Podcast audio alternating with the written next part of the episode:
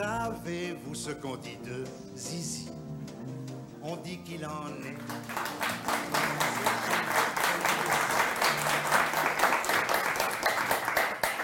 Bonjour, merci à tous d'être là. Il y en a beaucoup, beaucoup de gens que je connais. Pour ceux que, je ne connais pas et qui ne connaissent pas, donc voilà, je suis Vincent dit Facta, on m'appelle Vincent Facta. J'ai travaillé pendant 23 ans avec Emmanuel Ratier. J'ai tenu sa librairie Facta pendant 15 ans. Et là, depuis un peu plus de 3 ans, je tiens la librairie Vincent. Donc j'ai participé donc, à l'aventure Faits et Documents, depuis le numéro 1, donc, que vous pouvez retrouver ici, donc, euh, qui paraît bon, un peu irrégulièrement euh, ces derniers temps, mais bon, c'est une entreprise difficile. Euh, Xavier a beaucoup de travail, donc on fait au mieux. Mais bon, je pense que la, qualité prévaut à la quantité. Donc je pense que les, les, portraits, les, les, sujets proposés depuis quelques mois bah, nous prouvent avec le succès que bah, ça intéresse les gens. Les gens ont envie de savoir qui est qui, qui fait quoi. Et c'est un peu le sujet de ma, de ma conférence aujourd'hui, sur un sujet un peu, euh, on va dire, un peu tabou, un peu dangereux, parce que euh, on n'est jamais très loin du procès ou, de, ou des embêtements, parce que la vie privée et, bah, ces thèmes-là euh, sont maintenant assez judiciarisés. Donc pour commencer, euh, je, vais, je, vais, bon, je vais faire simple. Euh, lobby homosexuel, lobby gay, euh, c'est un terme très générique. Donc, pour un peu rester, on va dire, entre guillemets, neutre, j'ai pris, j'ai imprimé la, la, page Wikipédia. Donc, je vais vous lire comment eux présentent le lobby, ce lobby. Et après, moi, je rentrerai plus dans le, dans le détail. Donc, pour Wikipédia, le lobby gay, c'est lobby ou mafia gay, homosexuel, LGBT ou lavande, ainsi comme interne, Khmer Rose ou Gestapo sont des termes péjoratifs nés à partir du milieu du XXe siècle pour désigner les associations militantes pour les droits des personnes LGBT ou parfois supposé complot destiné à renverser l'ordre moral traditionnel. Ce complot supposé est lui-même qualifié d'agenda LGBT gay ou homosexuel. Alors, homme interne. Dans les années 1950, l'expression homme interne, qui est un mot valise entre les termes homosexuel et interne, est utilisée dans des magazines populaires américains et britanniques pour dénoncer un système d'amitié entre homosexuels censé contrôler les domaines artistiques et culturels. La rumeur expliquait qu'il existait un réseau mondial homosexuel de propriétaires de galeries d'art de metteurs en scène, de grands couturiers, de producteurs, de réalisateurs, de photographes, de directeurs de sociétés de production musicale, qui décideraient des personnes ayant le droit d'intégrer l'élite artistique ou qui deviendraient un célèbre acteur, chanteur, mannequin, qui ferait les carrières. Alors, le terme mafia lavande est utilisé pour la première fois dans les années 1970 par Stephen Gaines dans un article de l'édition dominicale du Daily News, le journaliste y décrit alors la direction de la Robert Stigwood Organization, une compagnie cinématographique et musicale britannique. Il reprend ensuite l'expression dans un roman à clé consacré au Studio 54 et intitulé The Club. Il est décrit alors un groupe d'homosexuels influents, constitué notamment de Calvin Klein, Truman Capote et Andy Warhol. Bien qu'assimilé à une puissante caste sociale, ce groupe n'est cependant pas décrit comme une alliance maligne destinée à gouverner le monde du cinéma ou de la politique. Au fil des années, le mot lavande est remplacé par gay. En 2002, Mikhailovitz accuse ainsi la mafia gay d'être responsable de l'échec de sa compagnie dans une interview au magazine Vanity Fair. Alors l'expression de lobby LGBT se développe après la Seconde Guerre mondiale. Pour la sociologue Sylvie Tissot, l'expression lobby LGBT fait partie d'un discours dont le but est de discréditer les personnes LGBT. Le lobby LGBT correspond à un fantasme selon lequel les militants LGBT agiraient dans le secret pour servir leurs propres objectifs et feraient du prosélytisme. Alors, en France, le député UMP Christian Van Est utilise en 2011 l'expression lobby gay. Émeric Choprade, eurodéputé Front National, utilisera l'expression en 2014 pour dénoncer ce qu'il perçoit comme un lobby gay très influent auprès de Marine Le Pen. En mars 2018, Questionné au sujet d'un texte du Parlement européen appelant les États membres à interdire les thérapies de conversion pour soigner les personnes LGBT, Nadine Morano dit considérer qu'il y a un lobby LGBT puissant sur les réseaux sociaux. La même année, Elisabeth Lévy s'insurge sur le plateau de CNews qu'il y a un lobby gay à la mairie de Paris. Et en novembre 2018, la députée Agnès Steele est publiquement réprimandée par son propre groupe pour avoir mentionné dans un tweet l'existence d'un puissant lobby LGBT à l'Assemblée nationale. Alors, autre appellation, Khmer Rose. Le terme est issu de l'ouvrage de François Devoucou de Buisson, Les Khmer Roses, essai sur l'idéologie homosexuelle. Khmer Rose sert alors à dénoncer le supposé terrorisme intellectuel de la communauté homosexuelle et sa volonté totalitaire d'imposer son mode de vie à la société tout entière. Autre appellation, vous avez Gestapo. Alors ça, c'est, selon toujours Wikipédia, dans les médias francophones de l'extrême droite sur Internet, il est aussi utilisé le mot valise de Gestapo par homophonie entre Gestapo, la Gestapo du Troisième Reich. Alors après, le Wikipédia reprend aussi le, terme d'agenda homosexuel, gay ou LGBT. Alors là, toujours pour eux, c'est lié aux théories du complot. Le terme d'agenda homosexuel utilisé par certains mouvements conservateurs pour dénoncer le travail des militants LGBT en faveur des droits des minorités sexuelles et leurs efforts pour transformer les lois de leurs pays respectifs en faveur de plus de tolérance vis-à-vis -vis de la communauté LGBT. Donc voilà, donc ça c'est la page Wikipédia. Donc vous voyez, déjà là, on a, on a bien deux visions.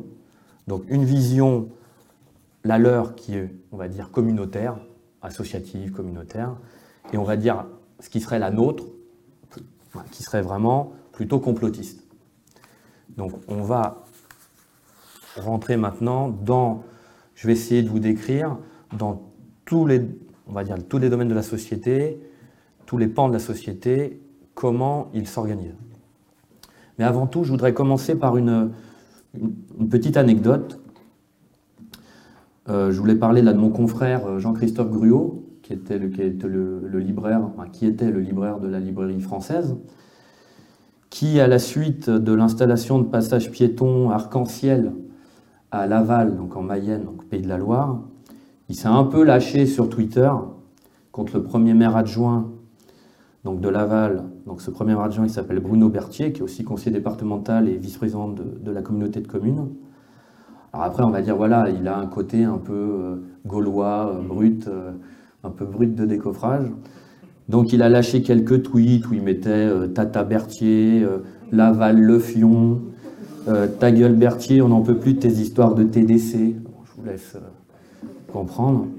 Donc il a, il a été poursuivi pour outrage à une personne dépositaire de l'autorité publique et injure publique en raison de l'orientation sexuelle ou de l'identité de genre. Alors écoutez bien, donc le, procès, a eu lieu euh, jeudi. Le ministère public a requis six mois de prison avec sursis. Oui, mais c'est quand même six mois de prison. La défense, donc, qui était assurée par, euh, par son frère qui est avocat, à plaider la relaxe au nom de la liberté d'expression, parce que, voilà, euh, on, est encore un triptyque liberté, égalité, fraternité, donc on peut peut-être encore avoir un petit peu une, marge de... Voilà. Donc la justice rendra son délibéré le 5 janvier prochain. On note quand même qu'il y a deux associations, donc SOS Homophobie, sur lequel je reviendrai un peu plus tard, et une association locale qui s'appelle la GOM 53, donc le Centre LGBTQI+, de la Mayenne qui sont constitués partie civile.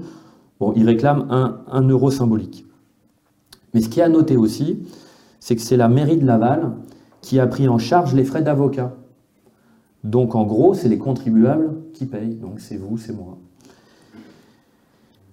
Et comme avocate, ils ont pris l'avocate militante Caroline Mécari, donc qui a plaidé. Euh, donc ils l'ont fait venir de Paris, donc ils ont dû, à mon avis, la, la défrayer, lui payer le, voilà, donc euh, rappelons que Caroline Mécari est la fille de Boulos El Mécari, un chrétien marronnier d'origine libanaise naturalisé sous le nom de Paul Mécari en 1968, qu'elle a été conseillère régionale euh, Europe Écologie Les Verts en Ile-de-France entre 2010 et 2015, et elle a été conseillère de Paris entre 2014 et 2020, qu'elle a parrainé euh, Mélenchon à l'élection présidentielle de 2017. et qu'aux élections législatives, là, les dernières de 2022, elle était candidate de la NUPES dans la 7e circonscription de Paris. Elle est arrivée en tête au premier tour avec 41%, mais elle a été battue au second tour par un proche d'Emmanuel Macron, Clément Beaune. Donc vous voyez, il y, a, quand même une organisation déjà qui se, qui se met en place. Donc la question, les réseaux gays ont-ils de l'influence? Donc j'ai repris un article que je trouve très synthétique et très intéressant, un article de Bertrand Fraisse, qui est paru en juin 2014 dans Challenge, mais vous allez voir, je le trouve très, euh, très, très bien fait. Alors je cite, On connaît les loges maçonniques, les clubs business, les associations de femmes, mais aujourd'hui c'est l'influence des réseaux homosexuels qui progresse le plus. La scène ne se passe ni à l'Open Café, bar très fréquenté du Marais, ni à l'espace Pierre Cardin où ont lieu les folles fêtes du club Sandwich, ni dans aucun des lieux emblématiques du Paris-Gay. Le rendez-vous autour d'un verre a été fixé dans un banal hôtel 4 étoiles du 11e arrondissement, près de la place de la République. Tous les deux mois, s'y réunissent de 50 à 80 jeunes gens, pour la plupart des garçons, tous homosexuels et anciens élèves de grandes écoles. Ils travaillent à Thales, à L'Oréal, dans l'industrie ou dans la banque d'affaires et viennent ici se détendre et parler business. À l'initiative de ces rencontres, Vincent Violin, 32 ans, cofondateur de Babel 31, agence de communication digitale spécialisée dans le marketing communautaire. À HEC, il a dirigé l'association LGBT de l'école In on Outside, puis a fait partie de celle de Sciences Po Paris, Plug and Play. Il a contribué à relancer un réseau inter-grandes écoles avec Escape, donc l'ESC Paris, Diversity à l'ESSEC, BINEXY à l'École Polytechnique, Aumônerie à Normal Sup, rue d'Ulmain. Investi dans le refuge, association de soutien de jeunes homosexuels rejetés par leur famille, il est également vice-président de Guélib, le principal mouvement homo de droite affilié à l'UDI. La plupart d'entre nous ont connu l'expérience des réseaux gays dans les pays anglo-saxons où ils sont beaucoup plus développés, explique-t-il. Il y a seulement 15 ans en France, un réseau comme le nôtre aurait été inimaginable. Après les Bretons, les X-Min et les francs-maçons, les gays. En présentant les réseaux gays en ouverture de cette enquête, Challenge n'accrédite pas l'existence d'un prétendu lobby tout-puissant. Nous constatons seulement qu'ils font partie des réseaux qui progressent le plus. Au-delà de leur raison d'être officielle, tous ces réseaux permettent à leurs membres d'enrichir leur capital social et d'acquérir des informations utiles pour progresser dans leur carrière. Certains sont politiques, comme le Grand Orient de France, jamais autant représenté au gouvernement et dans les cabinets ministériels depuis l'ère mitterrandienne ou la mairie de Paris, vivier des nouvelles élites socialistes. D'autres sont orientés business, les plus dynamiques étant des clubs identitaires, associations de femmes ou d'entrepreneurs issus de la diversité. C'est sur leur modèle que se construisent les nouveaux réseaux homosexuels, gays pour être précis, les lesbiennes étant infiniment plus discrètes. La loi sur le mariage pour tous a renforcé leur visibilité. Des politiques comme Franck Riester, député secrétaire général adjoint de l'UMP, ou Bruno Juillard, premier adjoint socialiste au maire de Paris, ont fait leur coming out. Au sommet de l'État, certains ne cachent plus leur homosexualité, comme Christophe Champy, ancien directeur de cabinet de Jean-Marc Ayrault. La réussite de Pascal Ouzelot, patron fondateur des chaînes Pink TV et numéro 23, doit beaucoup à son réseau. Ses dîners accueillent le tout Paris des médias et des affaires. Et le banquier Philippe Villain est devenu, comme le titre Aime le monde, l'éminence gay des grands patrons. Groupements politiques, fraternels maçonniques, clubs sportifs, lieux festifs, associations militantes, ce foisonnement pourrait donner l'illusion d'un réseau omniprésent. La direction du Front National serait infiltrée, les gays constitueraient un réseau occulte dans les cabinets ministériels, et au ministère de la Culture ou au Quai d'Orsay, ils s'échangeraient les postes et les faveurs. Donc, voilà, tout est synthétisé. Donc voilà, tout, plein de sujets ont été abordés dans cet article sur lesquels je vais revenir point par point. Donc ce qui est intéressant, donc là on a une vision, mais par exemple, pour donner un exemple un peu pour trancher, c'est qu'à l'époque de la manif pour tous, le porte-parole de la manif pour tous, Jean-Pierre Delaune-Millard, euh, dénonçait un accaparement par une minorité gay des questions sociétales et qui ne représente en rien les homosexuels dans leur globalité. Mais ce que les gens savent peu ou pas, c'est que Jean-Pierre Delot-Millard est lui-même homosexuel. Donc vous en avez des deux côtés. Donc, pour un peu conclure là, ce chapitre, c'est que la, nouveauté réside dans ce que l'homosexualité n'est plus présentée comme une, manifestation, même légitimée, de la liberté individuelle, mais comme l'expression de la plus banale normalité. Donc comment on en est arrivé là? Alors je vais commencer, je vais faire euh, par point. Donc là je vais commencer par le, cinéma.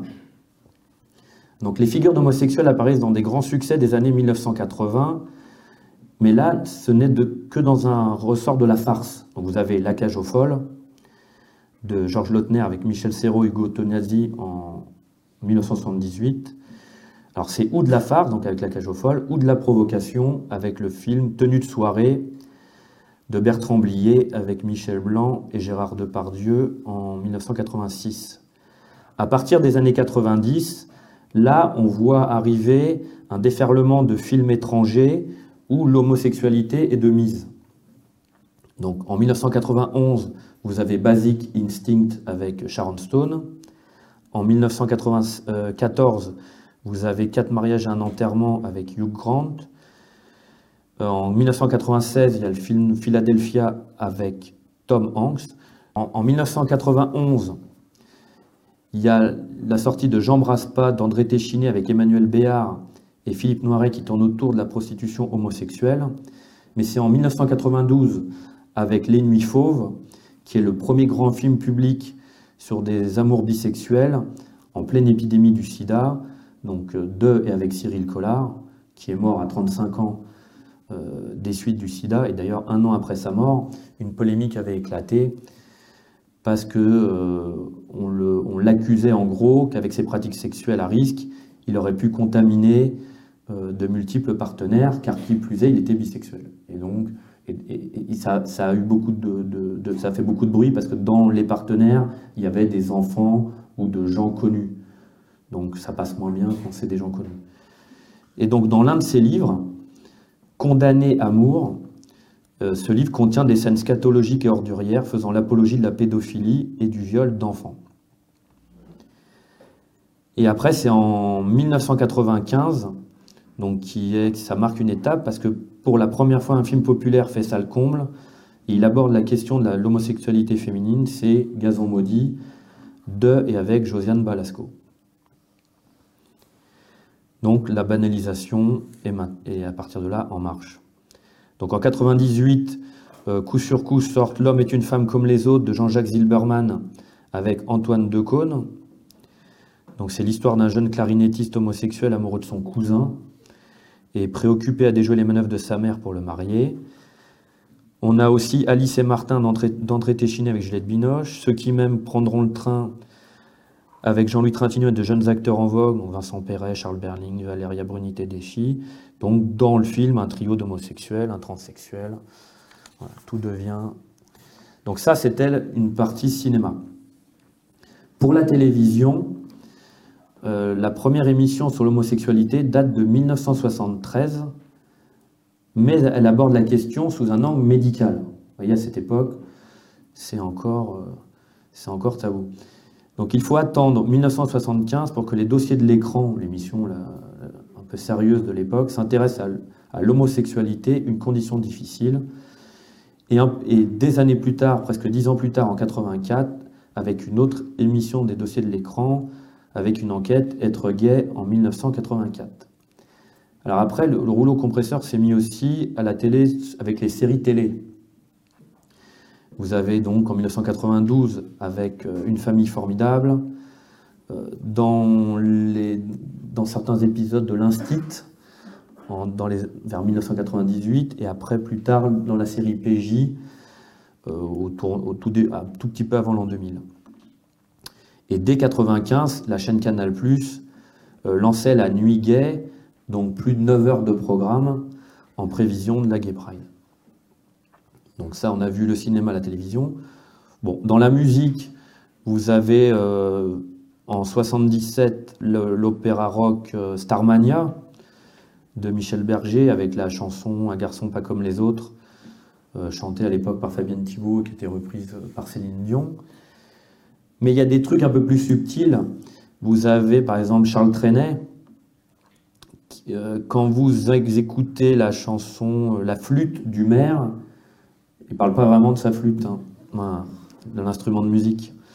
Et vous avez aussi Le jardin extraordinaire. Écoutez bien les paroles. On y voit aussi des statues qui se tiennent tranquilles tout le jour, dit-on. Mais moi je sais que dès la nuit venue, elles s'en vont danser sur le gazon.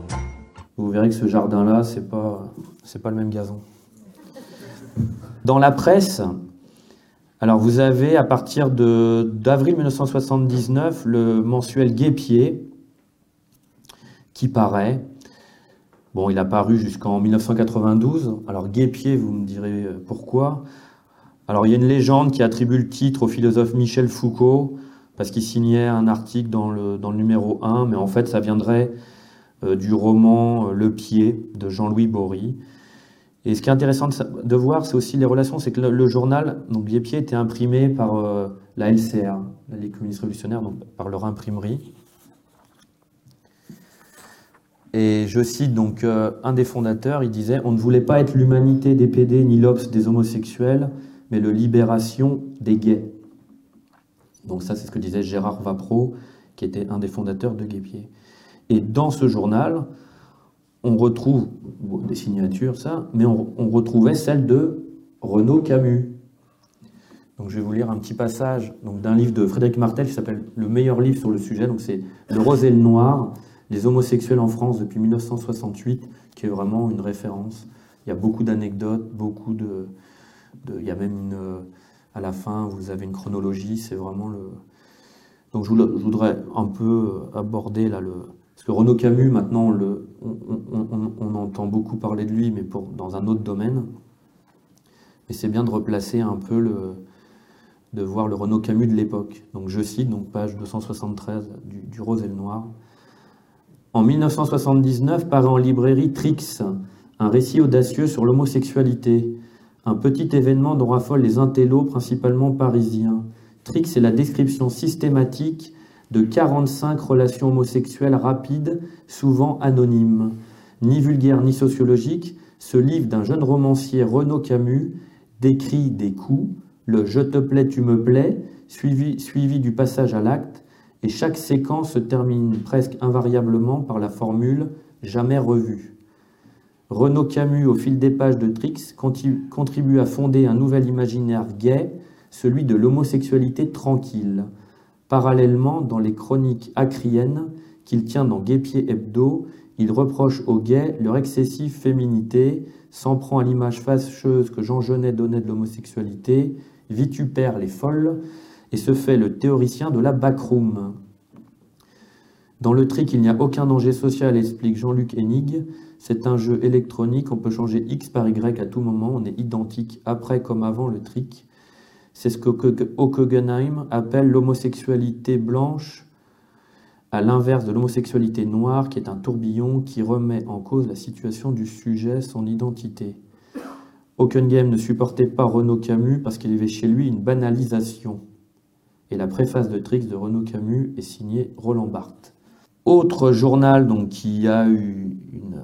C'est Têtu, donc pareil, un trimestriel, lui, qui a été créé en 95 par Didier Lestrade avec le soutien de Pierre Berger, sur lequel je reviendrai un, peu plus tard. Donc ce trimestriel a paru pendant 20 ans jusqu'en juillet 2015. Il a été repris fin 2015, puis liquidé en février 2018. Alors, on, a retrouvé une chronique de, de Frédéric Mitterrand pendant longtemps dans, ce journal. Et il reparaît depuis novembre 2018. Vous voyez, il y a toujours des hauts, des bas. Quoi. Il reparaît depuis novembre 2018 avec comme directeur de publication Albin Servian, qui est un proche d'Emmanuel Macron. Alors vous me direz, on, peut aussi évoquer euh, Gay France, qui était un mensuel vendu en kiosque, fondé en 1986 par Michel Kenyet, qui estimait que la communauté gay a un rôle à jouer dans la perspective d'un renouveau culturel, politique et artistique au sein de la civilisation européenne. Donc, comme vous devez un peu le comprendre, donc Gay France était un magazine, on va dire, d'extrême droite. Gay France est interdit à la vente aux mineurs par arrêté ministériel en mai 92 pour incitation à la pédophilie. et donc il cessera de paraître en 1993. Et donc, dans les collaborateurs de cette revue Gay France, on trouvait Guillaume Fay et Pierre Gripari, euh, l'écrivain des contes de la rue Broca, euh, qui, était, qui écrivait dans les revues de la Nouvelle Droite. Ce qui est drôle, le père de Gripari était originaire de Mykonos. Donc là, on a vu donc, la presse, la radio. Alors à la radio, vous avez eu Fréquence Gay, qui émet à partir de 1981 dans le sillage des radios libres, qui obtiendra une autorisation d'émettre une vraie à la fin 1982, mais qui deviendra une radio commerciale euh, à partir de 1987. Euh, dans la partie musique, dans les années 80, vous avez Boy George, Culture Club, Jimmy Somerville, Bronski Beat, Les Communards, George Michael, Frankie Ghost Hollywood, Elton John, Village People, Queen, David Bowie, en France, vous avez Indochine qui aborde le, thème avec Troisième Sexe. Même le chanteur Renaud fera une chanson qui s'appelle Petit PD. Euh, après, vous avez Superbus qui a une chanson célèbre qui s'appelle Lola. Euh, même le groupe Rammstein, que certains euh, aiment bien, il y a un titre qui s'appelle Man gegen Man, donc homme contre homme. Et là, maintenant, dans la, dans la nouvelle génération, vous retrouvez des, des gens comme Eddie de Préto et maintenant certains sites Angèle. Donc voilà la partie musique, voilà, je survole toujours. La publicité, alors ça c'est aussi intéressant de voir l'évolution parce que euh, la, thèse qui circule, c'est de dire que le, en fait, le pouvoir d'achat des homosexuels est supérieur de 20 à 30% à la moyenne nationale. Donc très vite, les, publicitaires se sont, euh, se sont tournés vers cette euh, clientèle. Quoi. Ça, c'est quand? 1939, vous avez deux femmes qui courent main dans la main.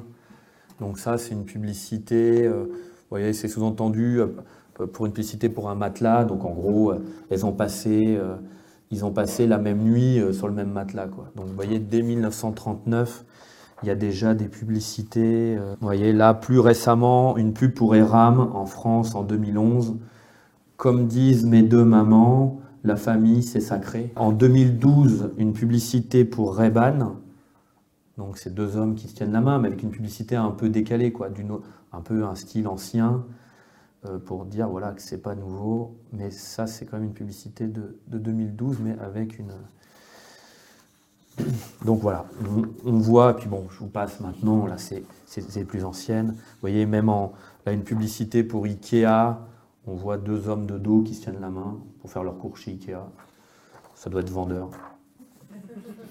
Donc maintenant, je vais, je plus revenir donc, sur les bastions gays. Voilà, parce que est-ce qu'il y a des bastions gays, des endroits où ils sont vraiment surreprésentés?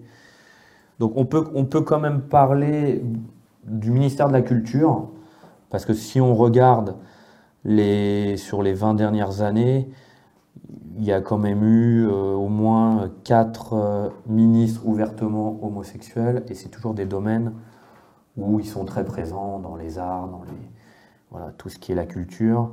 Donc on peut citer Jean-Jacques Ayagon, Renaud Donnedieu-de Frédéric Mitterrand, Franck Riester. Alors après, je ne saurais pas vous dire, là, je réponds peut-être par avance à une future question, mais est-ce que Rima Abdul Malak, notre nouvelle ministre de la Culture, qui a 43 ans, qui se qualifie comme une célibatante, mais qui est décrite comme une hétéro sans enfant, faisant partie de la génération de la Noé, voilà, après, est-ce qu'on peut se poser des questions? Je ne sais pas. Alors après, autre bastion, c'est le ministère des Affaires étrangères. Donc dans son livre La face cachée du Quai d'Orsay, qui est paru en 2016, Vincent Jauvert, l'auteur, consacre un chapitre au Guet d'Orsay. Et l'autre surnom du ministère des Affaires étrangères, c'est la banquise. Parce qu'il n'y aurait que des phoques. Alors, continuons. Oui, voilà, on survole. Mais bon, si vous côtoyez des gens qui travaillent dans ces ministères, ils vous confirment tous, euh, que ce soit au ministère de la Culture, que ce soit au ministère au Quai d'Orsay, qu'il y a vraiment un réseau, une entraide, voilà, qui a, qui a quand même quelque chose. Dans l'éducation nationale, alors là c'est aussi intéressant, parce que comme, cité dans le, comme je citais là dans le premier article tout à l'heure, très vite dans les grandes écoles, euh, des associations ont vu le jour. Donc à Sciences Po Paris, vous avez eu l'association Mousse, qui est devenue Plug and Play. Alors me demandez pas les... Quand je vous laisse euh, votre imagination essayer de, comprendre. Alors ce qui est intéressant, c'est qu'à à, Sciences Po, on a eu comme directeur Richard Descoings, qui a été directeur de 96 à 2012 et qui est mort dans des conditions euh, un peu, un peu troubles. On l'a retrouvé mort dans sa chambre d'hôtel euh, à New York, après une orgie homosexuelle. Son successeur, euh, ça a été Frédéric Mion, donc de 2013 à 2021. Donc il est tombé en 2021 suite au scandale euh, parce qu'il couvrait euh, comment euh, du Hamel. Donc, à, donc à Sciences Po, donc Mousse puis Plug and Play, à HEC, donc l'association In and Out, donc à l'ESC Paris, maintenant qui est devenu SCP Europe, l'association Escape, à Polytechnique, donc XY, c'était Binet XY, XY. Ce qui est intéressant aussi, donc dans les universités, vous avez le CAELIF, donc qui est le collectif des associations LGBT étudiantes d'Île-de-France, donc là c'est un acronyme, qui est une interassociative apolitique et mixte née en 2001, du désir commun d'étudiants LGBT de se rencontrer pour partager leur expérience et mutualiser leurs moyens. Donc le collectif regroupe plus d'une quinzaine d'associations étudiantes LGBT d'universités, comme de grandes écoles de Paris sa région, qu'il soutient dans leurs projets. Vous avez aussi le GLUP, le groupe LGBT des universités de Paris, donc GLUP. Donc une association interfac qui regroupe des étudiants de tous les campus d'Île-de-France autour de différents projets. Donc conviviaux, soirées, apéros, euh, thé dansant, pique-nique. Donc des, des, projets militants, donc la marche des fiertés, donc la Gay Pride, Culturel, ils ont un magazine qui s'appelle Ganymède.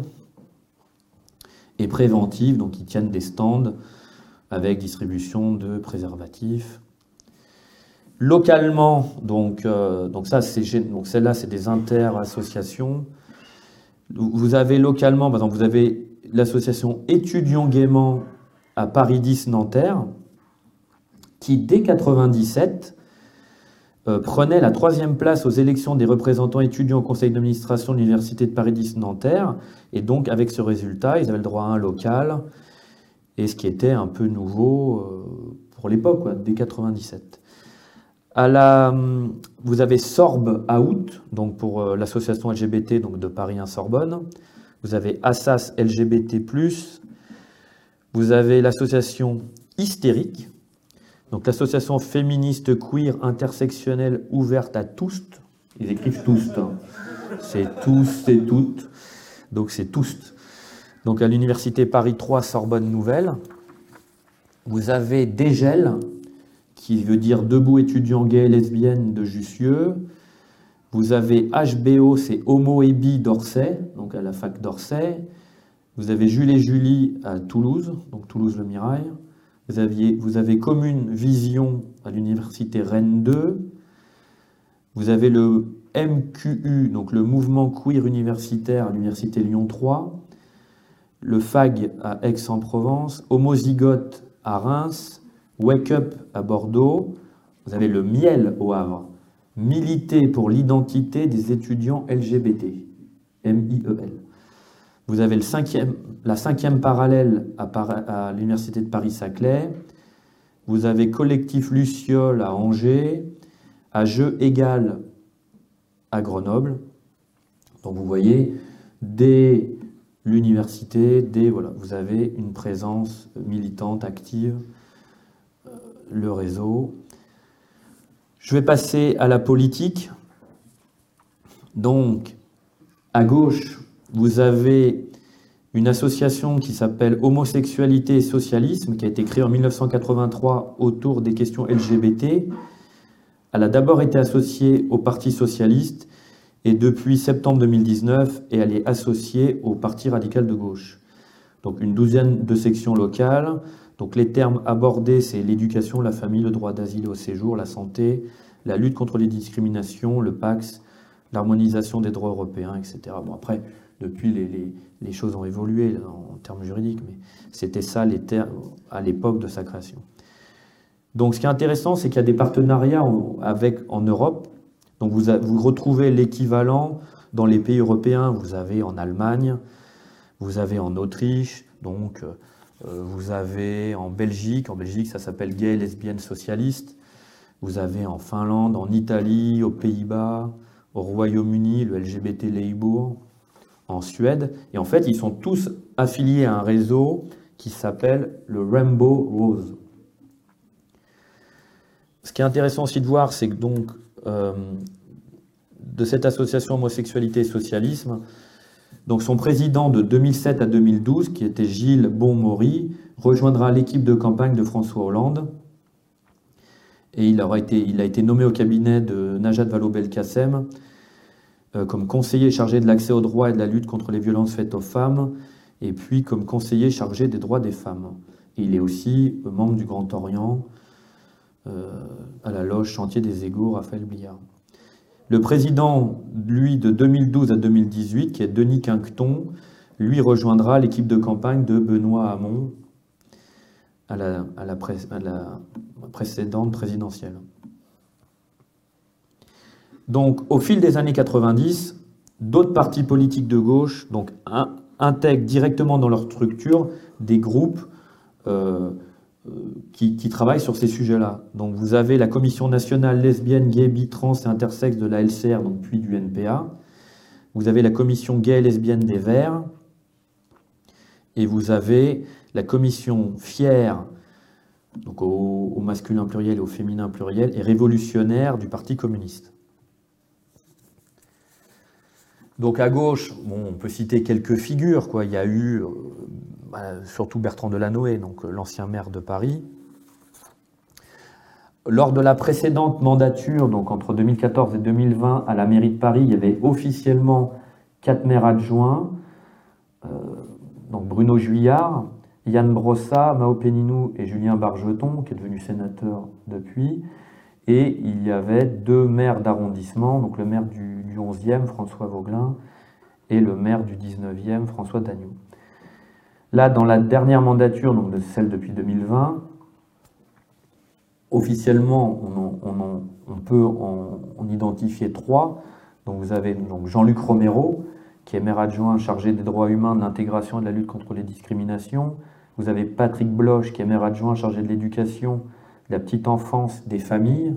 Écoutez bien, hein, c'est pour ça que je lis les sujets de, leurs attributions. Donc Patrick Bloch, l'éducation, la petite enfance, la famille.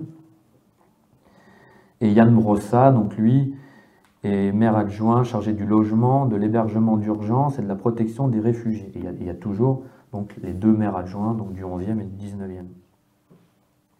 Après, ce qu'il faut aussi noter, c'est tout ce qui est les subventions. Donc, ce qui est intéressant, c'est quand on parcourt la liste des subventions, on s'aperçoit donc la mairie de Paris finance de nombreuses associations LGBT. Donc les derniers chiffres disponibles, c'est 2020. Donc le total, c'était 382 650 euros donc pour des actions LGBT. Donc vous avez le centre LGBT, donc le centre gay et lesbien de Paris, qui reçoit 130 000 euros. L'Inter-LGBT qui organise la Gay Pride, qui reçoit 30 000 euros la Fédération sportive LGBT, qui reçoit 13 750 euros, FLAG, euh, l'association de, j'y reviendrai après, dans la police, qui reçoit 20 000 euros, LGBT Dance Pride Off, qui organise des leçons de danse et de musique pour les personnes LGBT, 10 000 euros. Black Queer en Art qui accompagne les artistes afro-LGBT 2650 euros. Et vous avez le collectif Archives LGBTQI. Donc c'est un collectif qui ambitionne de conserver les archives du mouvement LGBTQ qui reçoit 20 000 euros. Et d'ailleurs depuis, je crois qu'il y a tellement eu d'embrouilles entre eux, vous savez, ils ne sont pas tous euh, d'accord, ou pas tous solidaires. Donc je ne sais pas où en est le projet, mais en tout cas, en 2020, ils avaient reçu une subvention de 20 000 euros. Autre euh, symbole fort de ce communautarisme, c'est quand on baptise les noms de rues ou les, voilà, les débaptisations ou les baptisations, je ne sais pas comment on dit. Souvent, ils donnent des noms à des, nouveaux, des nouvelles places, des nouvelles rues, ou des fois ils débaptisent des, des rues existantes pour les rebaptiser du nom. Et donc là, c'est intéressant parce qu'en 2019, on pouvait noter que les changements de plaques porte à 40 le nombre de lieux parisiens baptisés du nom de figures de la communauté. Donc vous voyez, 40 euh, noms de lieux euh, baptisés ou rebaptisés. Euh. Donc en 2019, là, qu'est-ce qu'on avait? On avait la place Harvey Milk, donc qui est à l'angle de la rue des Archives et de la rue de la Verrerie, donc dans, le Marais, quoi. Donc Harvey Milk, vous voyez, qui n'est pas, un Français déjà. Voyez et donc il y a maintenant une place Harvey Milk à Paris, donc homme politique, activiste gay américain, euh, l'un des premiers élus ouvertement homosexuels de l'histoire des États-Unis, euh, à partir de conseiller municipal de San Francisco euh, en 1977. Vous avez la place Ovida Delect, donc à l'intersection de la rue des Blancs-Manteaux et de la rue des Archives. Donc c'était un écrivain une poète française transgenre, né homme en 1926 sous le nom de Jean-Pierre Voidy. Donc son fait d'armes, c'est d'avoir fondé un groupe de résistants et d'avoir infiltré euh, euh, des collaborateurs. Donc, vous avez une, une rue Pierre Zell, donc entre la rue de Rivoli et la rue du roi de Sicile. Donc Pierre Zell, déporté à 17 ans parce qu'homosexuel. Mais il ne révéla la véritable cause de sa déportation qu'en 1978, dans un livre. Voilà. Vous avez la place des émeutes de Stonewall, donc ancienne Sainte-Croix de la Bretonnerie. Donc les émeutes de Stonewall sont considérées comme l'un des moments phares du mouvement pour la conquête des droits des gays. Donc elle avait commencé en, juin 69 à la suite d'une descente de police de New York dans un bar gay. Et donc l'incident avait provoqué des affrontements et avait marqué la réelle naissance du militantisme LGBT. Parce que juste après, c'est la naissance des Gay Pride. Et donc vous avez aussi une plaque commémorative Gilbert Baker, donc euh, le créateur du célèbre Rainbow Flag, donc le drapeau arc-en-ciel, symbole de la communauté LGBT, donc qui l'a dessiné en 1978 en y incluant les différentes couleurs reflétant la diversité de ses membres. Alors sur la politique, bon alors voilà, là on est sur un terrain glissant parce que si on out des gens qui ne l'ont pas dit officiellement, bah, vous pouvez être condamné. Donc euh, on peut, euh, on cite, alors je vais dire on cite, euh, bon, dans, vous avez euh, les, personnages phares comme Gabriel Attal, qui est paxé avec Stéphane Séjourné, donc Gabriel Attal qui est ministre, ancien député, qui est paxé avec Stéphane Séjourné, qui est député européen et conseiller de Macron. Vous avez eu quelques députés dans la précédente mandature là, qui étaient qui étaient officiellement, quoi, qui, leur nom était. Donc vous avez eu alors ceux-là n'ont pas été réélus. Hein. Vous avez Mounir Majoubi, Mathieu Orphelin, Pacom Rubin, Yannick Carlogo et Laurence Vansenebrock Mialon. Et là, dans, les, pardon, dans, dans, la, dans la mandature actuelle, deux apparaissent il y a Raphaël Gérard qui est député de Royan et Andy Carbra qui est député de Nantes Sud. Donc en politique à droite, Vous avez eu une éphémère association Progrès, Espoir, Liberté, donc pareil, ça fait appel, euh, en 1992, qui a été associée au RPR. Par la suite, vous avez eu Guélib, donc une association créée en 2001 avec une démarche, donc avec une démarche libérale. Donc elle a été associée à l'UMP entre 2003 et 2013, puis à l'UDI de 2013 à 2018, et depuis alors, au mouvement radical, qui était la fusion du Parti radical valoisien et du Parti radical de gauche, mais je crois que depuis, se sont même reséparés. Bon, il est plus, maintenant, Guélib est plutôt associé au, courant euh, radical. Donc, à la base, c'était une commission nationale de démocratie libérale, donc destinée à, à évoquer les problématiques liées à l'homosexualité. Et dans les fondateurs, on retrouve un certain Sébastien Chenu, qui depuis est passé au RN et qui est même député depuis les dernières élections législatives. Donc Guélib revendiquait donc, la pénalisation des injures à caractère homophobe, revendiquait des améliorations au Pax, parce que une fois le Pax obtenu, donc la, reconnaissance de l'Union, eux voulaient le régime fiscal, les successions, il, militait aussi donc, pour la reconnaissance par la France d'une journée mondiale de lutte contre l'homophobie, la déclassification de la transidentité comme maladie mentale, la mise en place de campagnes de lutte contre l'homophobie dans les milieux scolaires universitaires, et donc ils soutiennent le droit à la PIMA. Alors pour les politiques, oui, c'est à partir de 98 qu'on a eu quand même euh, un peu des coming out plus, publics ou plus officiels. Ça avait commencé avec euh, André Labarère, qui était le, maire de Pau, qui a été ministre sous François Mitterrand, qui, donc en étant localement, il était connu par les Palois, donc les habitants de Pau, sous le sobriquet de Dédé, mais lui-même par autodérision, écoutez bien, il se surnommait l'embrayage. Et vous avez compris pourquoi? La pédale de gauche. Donc, il ne cachait pas son homosexualité à ses proches. Voilà, il l'avait il avait même dit dans des écrits.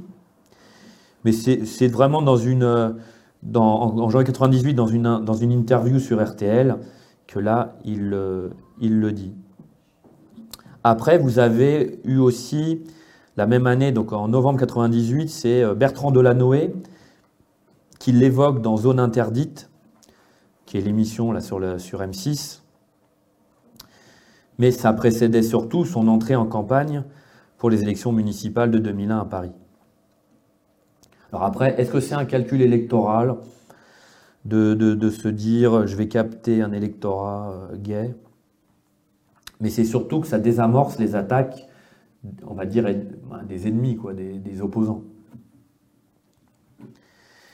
Et il y en a aussi qui disent que c'était aussi pour euh, euh, contrecarrer la concurrence interne pour l'investiture au PS, parce que, si vous vous souvenez bien, il était opposé à Jack Lang, qui lui bénéficiait déjà d'une euh, large notoriété euh, gay-friendly.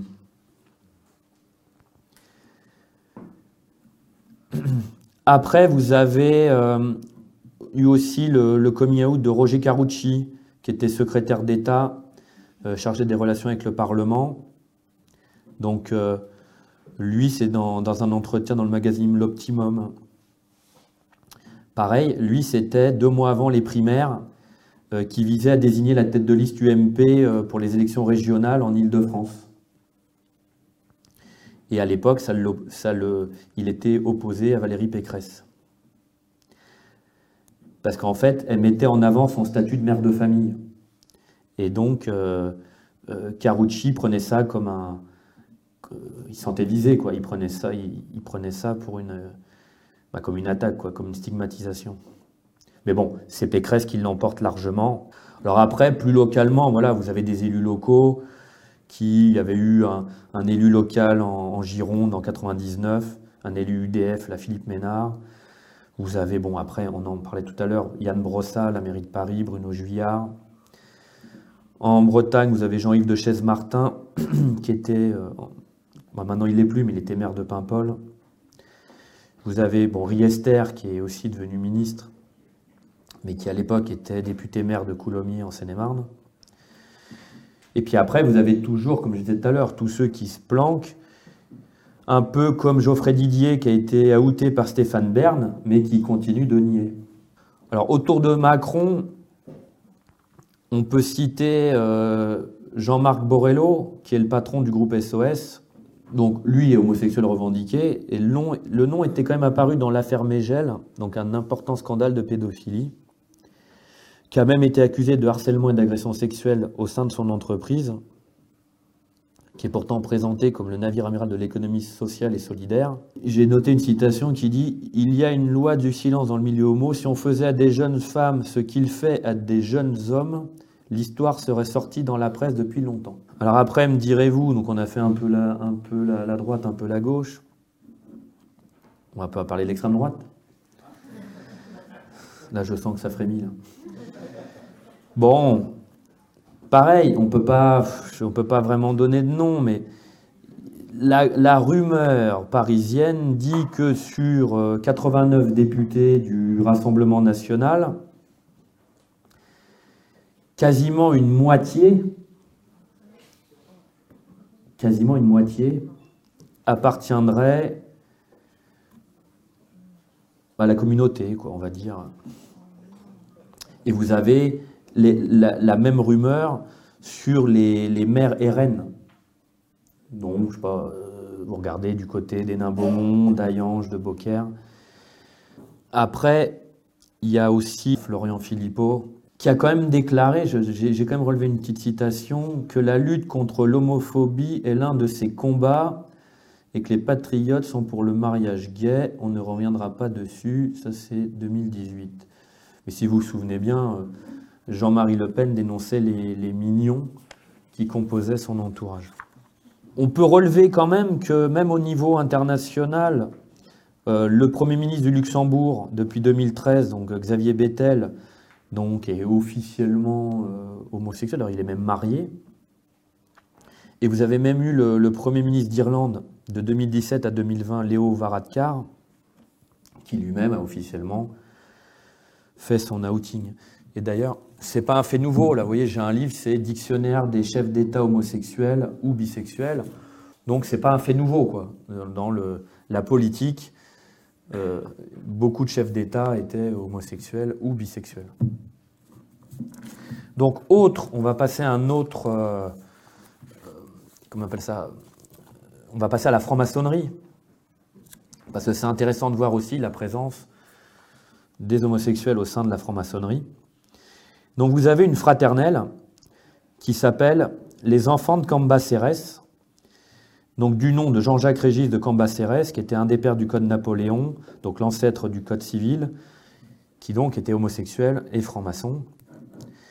Et donc cette fraternelle a été fondée en 1999 par Jean-Paul Potard, dit Donald Potard, donc l'ancien PDG de Jean-Paul Gauthier Couture, donc qui lui est à la GLNF, une obédience plutôt, on va dire, euh, de droite.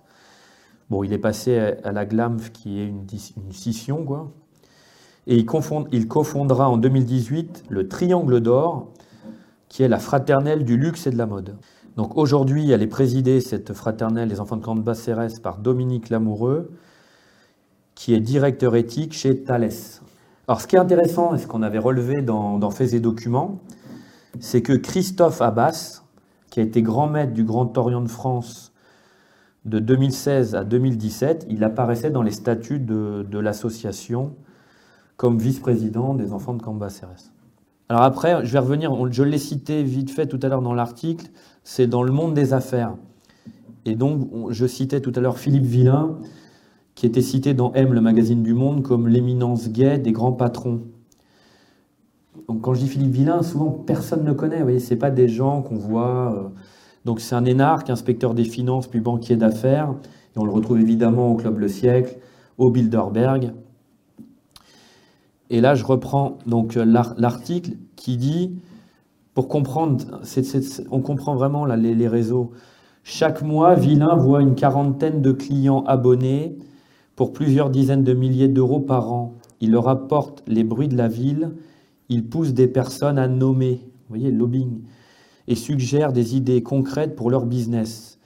La plupart des banquiers ne parlent qu'au patron ou au directeur financier.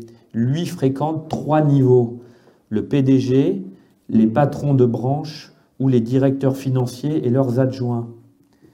Donc cela lui donne une connaissance des projets, mais aussi de leur réception par le corps social de l'entreprise. Donc ça, c'est explique son plus ancien ami, Robert de Metz, le président de Dexia. Et le tout servi par une excellente mémoire des détails. Vous voyez, quand vous connaissez les secrets des gens, les petites... Euh, vous voyez tout ce qui se passe en arrière, euh, salle, ça peut être utile. L'opéra, la danse, les ventes d'art, sa culture se patine au contact du Paris gay et, des milieux sociaux nouveaux pour lui. Tel un Pierre Berger, actionnaire du groupe Le Monde, qui le fascine, il offre à ses proches les lettres à Yves, Yves Saint-Laurent, qui l'ont bouleversé. Les trois quarts de mes loisirs sont dans le monde gay, c'est ma famille. Donc là, maintenant, je vais passer au lobbying. Il y en a deux qui sont très connus. Donc je vais commencer par AIDS, qui est une association fondée en 1984 de lutte contre le VIH et les hépatites virales. Alors ce qui est intéressant, c'est que dans l'entre-deux tours de l'élection présidentielle de 2017, qui opposait donc Marine Le Pen et Emmanuel Macron, AIDS appelle implicitement dans une tribune avec 60 autres associations à faire barrage à la candidate FN. L'autre association emblématique, c'est ACT UP, qui avait été lancé en juillet 1989, donc créé par des journalistes pour les médias dans un esprit agite propre, utiliser les médias, leur vendre des événements clés en main, selon Didier Lestrade. Donc ils faisaient des opérations qu'eux appelaient ZAP. Vous savez, ils avaient des panneaux où il y avait écrit silence égale mort, action égale vie. Ils faisaient des coups d'éclat. Ils avaient accroché une banderole oui à la capote autour de Notre-Dame. Bon, ils avaient copié ça sur un Act Up New York. Ils avaient enfilé un préservatif géant sur l'obélisque de la Concorde. Donc l'affiliation est quand même assez d'extrême gauche, donc on retrouve les trotskistes, les maoïstes. Ils ont cette posture euh, victimaire où leur, leur, je sais pas si vous vous souvenez, leur, euh, leur, leur, logo, là, leur pin, c'était le triangle rose. Donc en gros, il substitue ça à l'étoile. Il réclamait quand même un Nuremberg du sida, où il comparait Georgina Dufoy et Laurent Fabius à Adolf Eichmann. Et donc, bon, alors comme, président, il y a eu Philippe Mangeot, donc de 97 à, à 99, qui est quand même euh, le fils du PDG de Glaxo Wellcome France, donc une entreprise pharmaceutique qui produit la ZT. Donc on reste entre, dans les mêmes filières. Et Emmanuel Cos, qui a été ministre, elle a, été présidente d'Act Paris euh, à la fin des années 90, donc jusqu'à début 2000. Alors ce qui est marrant, c'est que pour faire la différence entre les deux associations, il y a une petite citation qui dit à AIDS, on est homosexuel, à ACT UP, on est PD. Vous voyez, la différence, c'est dans le militantisme et le, comment on se, les, on se représente donc l'autre association aussi très influente, c'est SOS Homophobie, donc j'en ai parlé tout à l'heure avec Jean-Christophe, qui euh, se porte systématiquement partie civile. Donc elle a été fondée en avril 1994. À la base, c'est une ligne d'écoute et de soutien des personnes victimes d'homophobie. Donc les gens, vous savez, téléphonaient en disant j'ai euh, beaucoup, beaucoup d'ennuis. Donc aujourd'hui, SOS Homophobie est une association féministe de lutte contre la lesbophobie, la, la gayphobie, la biphobie, la transphobie et l'intersexophobie. Elle s'est développée, je les cite, hein, elle s'est développée autour de trois valeurs bienveillance, inclusion, indépendance et trois missions soutenir, prévenir, militer. Donc c'est sensibilisation en milieu scolaire et ou professionnel, organisation d'événements, publication de rapports et d'enquêtes, euh, soutien et accompagnement juridique aux préventions auprès des jeunes. mais surtout donc, elle est reconnue d'intérêt général et bénéficie d'un agrément du ministère de l'Éducation nationale, donc pour intervenir officiellement euh, dans tout ce qui est enseignement public. Après, les réseaux. Voilà, là, on rentre un peu plus dans les trucs plus, plus discrets. Donc, vous avez l'autre cercle. Donc, ça, ça c'est Jean-François Chassagne, qui était gérant d'un établissement gay et à l'époque vice-président du SNEG, le syndicat national des établissements gays. Oui, ils ont mis national parce que c'était mieux avec un N, le SNEG. Donc, qui rencontre, Jean-François Chassagne, qui rencontre en Allemagne le Volklinger Kreis, donc qui est la fédération des managers entrepreneurs et professionnels libéraux gays. Et donc en fait, ces chefs d'entreprise, ils sont regroupés pour aider les homosexuels licenciés euh, à cause de leur homosexualité ou de leur séropositivité. Et donc en fait, ils, ils créent en France, donc voilà l'équivalent en France. Et donc, ils créent un petit cercle comme ça. Donc, à la base, ils sont essentiellement, je reviendrai dessus, là, issus du SNEG. Et donc, ça devient l'autre cercle. Donc leur première réunion, c'est en 97, autour d'un cocktail dînatoire. Et donc leur but, c'était de créer un club réservé à un nombre de, décideurs, mais parrainés. Vous voyez, c'est pas de la franc-maçonnerie, mais on sent la cooptation, le club un peu comme, le siècle, de l'homosexualité. Donc l'association sera mixte, et sera composé donc de chefs d'entreprise et, dirigeants gays ou lesbiennes, de gays ou lesbiennes exerçant une responsabilité fonctionnelle ou opérationnelle au sein d'une entreprise privée ou publique, de professions libérales, de conseils ou travailleurs indépendants. Donc c'est ce que ils reprennent le terme anglo-saxon de networking, donc un partage d'affinités communes. Donc un centre d'échange de compétences et d'expériences professionnelles. Et donc, ils sont connus maintenant parce que c'est eux qui contactent les grandes entreprises et qui leur demandent, on va pas dire gentiment, poliment, mais assez fortement, de signer leur, charte d'engagement LGBT. Et donc, à ce jour, on a quand même une quarantaine de grandes entreprises qui ont signé donc cette charte d'engagement LGBT. Accenture, Alcatel-Lucent, Areva, AXA, Barilla, BNP, Casino, EDF, euh, je peux toutes les citer, France Télévisions, mais aussi donc la mairie de Paris, donc le ministère des Affaires sociales et de la Santé. Donc vous avez toutes les grandes entreprises, TF1, Total, Veolia, Sodexo, Orange, Naturalia, Monoprix. Voilà. Donc en fait, et vous avez aussi des collectivités, donc des mairies, donc Avignon, Dijon, euh, Montpellier, Nancy, Nantes, Toulouse, même la région Île-de-France. Donc vous voyez, donc l'autre cercle, ils ont, si vous voulez voir, ils ont un site qui est vraiment euh, très professionnel. Là, j'ai regardé, il y a tout leur historique, toutes leurs initiatives, ils font des rapports. Donc c'est vraiment une, un, vrai pôle important de, de, moi je trouve, de lobbying. Alors, vous avez aussi un collectif qui s'appelle Homo Boulot, qui regroupe donc une dizaine d'associations LGBT donc dans les grandes entreprises et administrations. Leur slogan c'est Homo Boulot, tous égaux, pas de distinguo.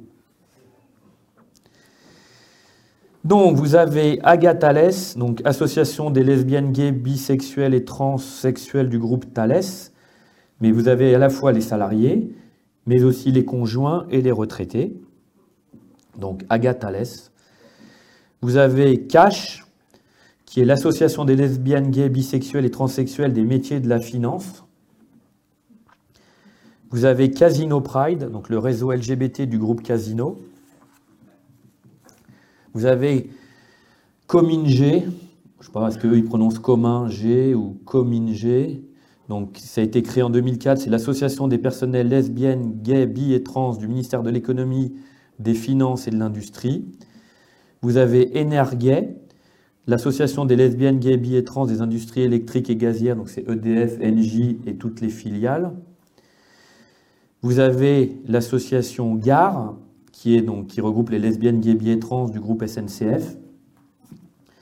Vous avez Rainbow Hospital, donc ça c'est l'association qui regroupe les gens de l'assistance publique hôpitaux de Paris, donc tout ce qui est établissement de santé, donc créé en 2003.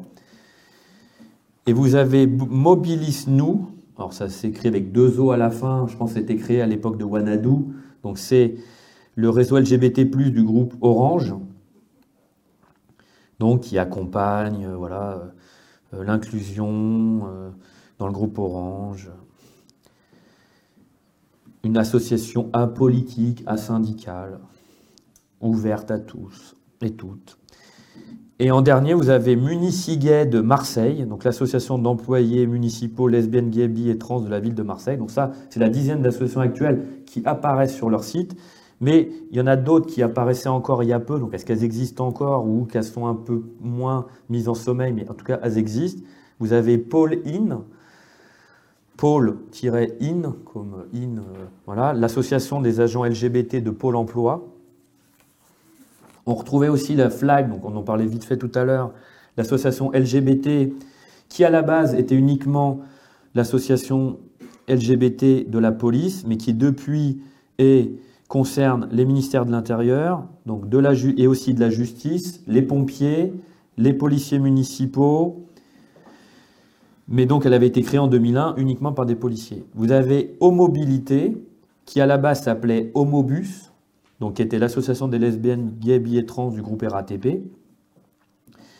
Vous avez Algo, alors qui est l'abréviation pour Association des lesbiennes et gays du Quai d'Orsay, donc fondée en 2007. Vous aviez aussi Personne L, donc personne, mais elle écrit A-I-L-E-S, donc l'association LGBT d'Air France, qui était la première association en 2001 d'une compagnie aérienne française. Vous avez Homosphère, qui était l'association d'LGBT de la sphère professionnelle de Numéricable et SFR, et qui, elle, avait obtenu le congé paternité aux salariés homosexuels. Et une qui est, alors celle-là n'est pas reconnue, mais le nom est marrant, c'est les affranchis. Est-ce que vous avez une idée des affranchis? À la poste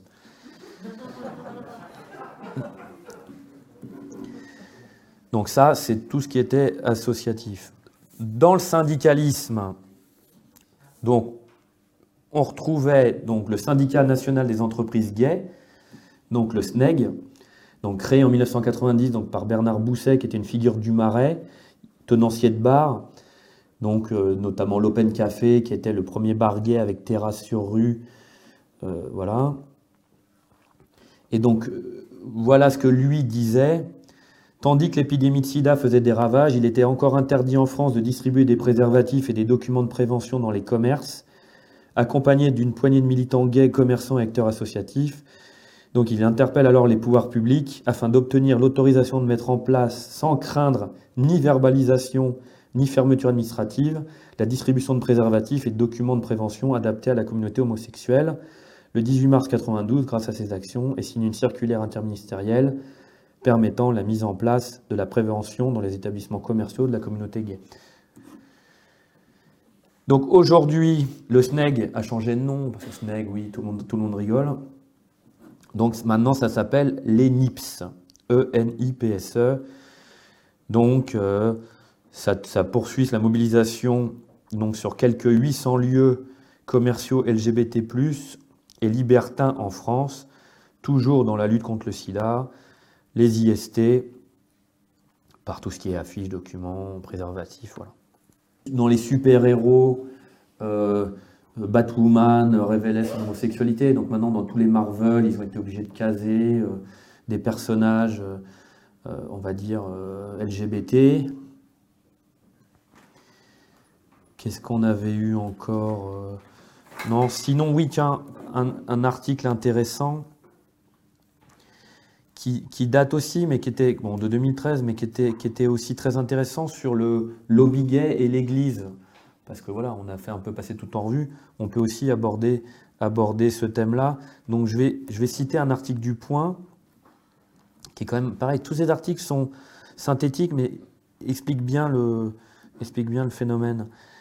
Donc l'article du point de, de février 2013 dit C'est un dossier de 600 pages relié d'une couverture de cuir rouge, un dossier qui raconte en détail toutes les bassesses de la curie romaine et qui donne un nouvel éclairage sur la démission de Benoît XVI.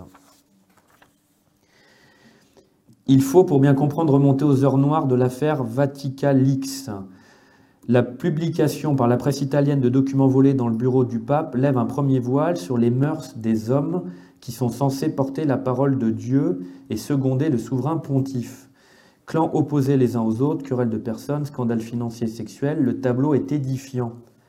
Ce n'est pourtant qu'une infime partie de la saleté de l'Église, pour employer une expression de Benoît XVI. Le pape convoque alors une commission de trois cardinaux, Juan Herens, Joseph Tomco et Salvatore De Giorgi. À ces trois proches auxquels il fait entière confiance, il confie la mission de découvrir l'origine des fuites. Et Benoît XVI investit la commission de son autorité pontificale. Aucun prêtre, aucun prélat, aucun laïc qui fréquente le Vatican ne pourra se soustraire aux interrogatoires. Au cours des interrogatoires, il recueille des aveux et des accusations sur la vie cachée du Vatican, les petites et les grandes fautes des uns et des autres. Il recoupe les témoignages pour arriver au plus près de la vérité. Le 9 octobre dernier, les trois cardinaux confient ce livre noir du Vatican à Benoît XVI. Selon la presse italienne, au cours de cette audience tragique, les auteurs font un résumé oral au pape. Un résumé oral. Ils évoquent l'existence dans les rangs de la curie de factions dont un très influent lobby gay. Des lieux de rencontres homosexuelles fréquentés par des ecclésiastiques sont signalés. Il est fait référence à des prélats soumis à des chantages pour leur non-respect du vœu de chasteté. Selon le quotidien La Repubblica, devant ce déballage, Benoît XVI prend conscience de son impuissance face à une curie en pleine anarchie et sur laquelle il n'a plus d'autorité il forge au cours de ces heures la décision de renoncer au trône. Alors, affabulation de la presse italienne, peut-être, mais Benoît XVI a bien reçu avant de démissionner les trois cardinaux de la commission. Voilà, une audience hautement symbolique qui souligne aux yeux du monde l'importance qu'il attache à leurs travaux. Le document restera secret, mais Benoît XVI le transmettra à son successeur, tels les codes de la bombe atomique que se transmettent les chefs d'État lors d'une alternance. La démission de Benoît XVI apparaît donc chaque jour davantage comme un acte politique plutôt que l'aveu d'une déchéance physique. Un geste de rupture face à un système qu'il désavoue avec l'unique arme qui lui reste, descendre de la croix. Depuis son renoncement à chacune de ses apparitions publiques, Benoît XVI dénonce les péchés des serviteurs de Dieu. Et, et un autre article de 2016 dans La Croix, donc le cardinal Oscar Maradiaga a reconnu l'existence d'un lobby gay au Vatican.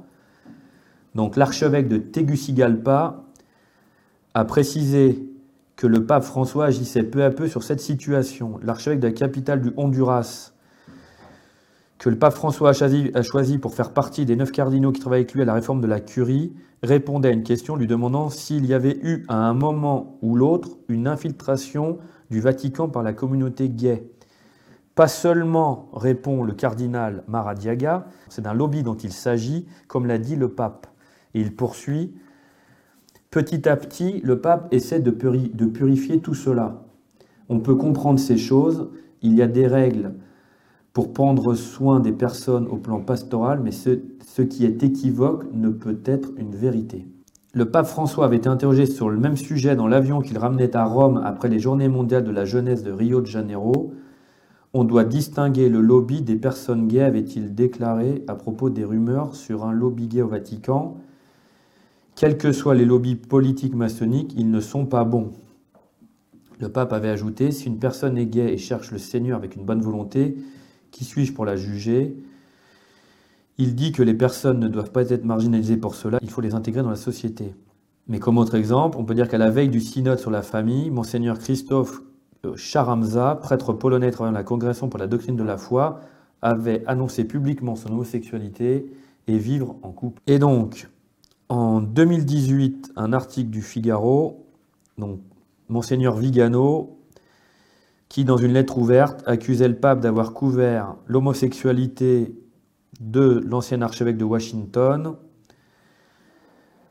donc qui montrait l'existence, selon lui, d'un réseau de prélats homosexuels, actifs ou non, et de prélats pro-gays au plus haut niveau du Vatican, y compris dans l'entourage immédiat du pape François, cherchant à subvertir l'enseignement de l'Église. Donc l'Église, voilà, est perturbée par ces problèmes-là. Je vous dis, j'ai encore un article de, de, mars 2021 dans la Nouvelle Tribune qui dit homosexualité, le clergé allemand s'oppose à, la décision du Vatican le pape avait dit que les personnes homosexuelles ont le droit d'être en famille. Et donc ça a posé problème, vous voyez, dans toute, dans toute l'Église, même jusqu'en Allemagne. Donc voilà, on va, je vais faire une petite conclusion. Donc, on reviendra. Bon, j'ai pas, j'ai pas eu le temps.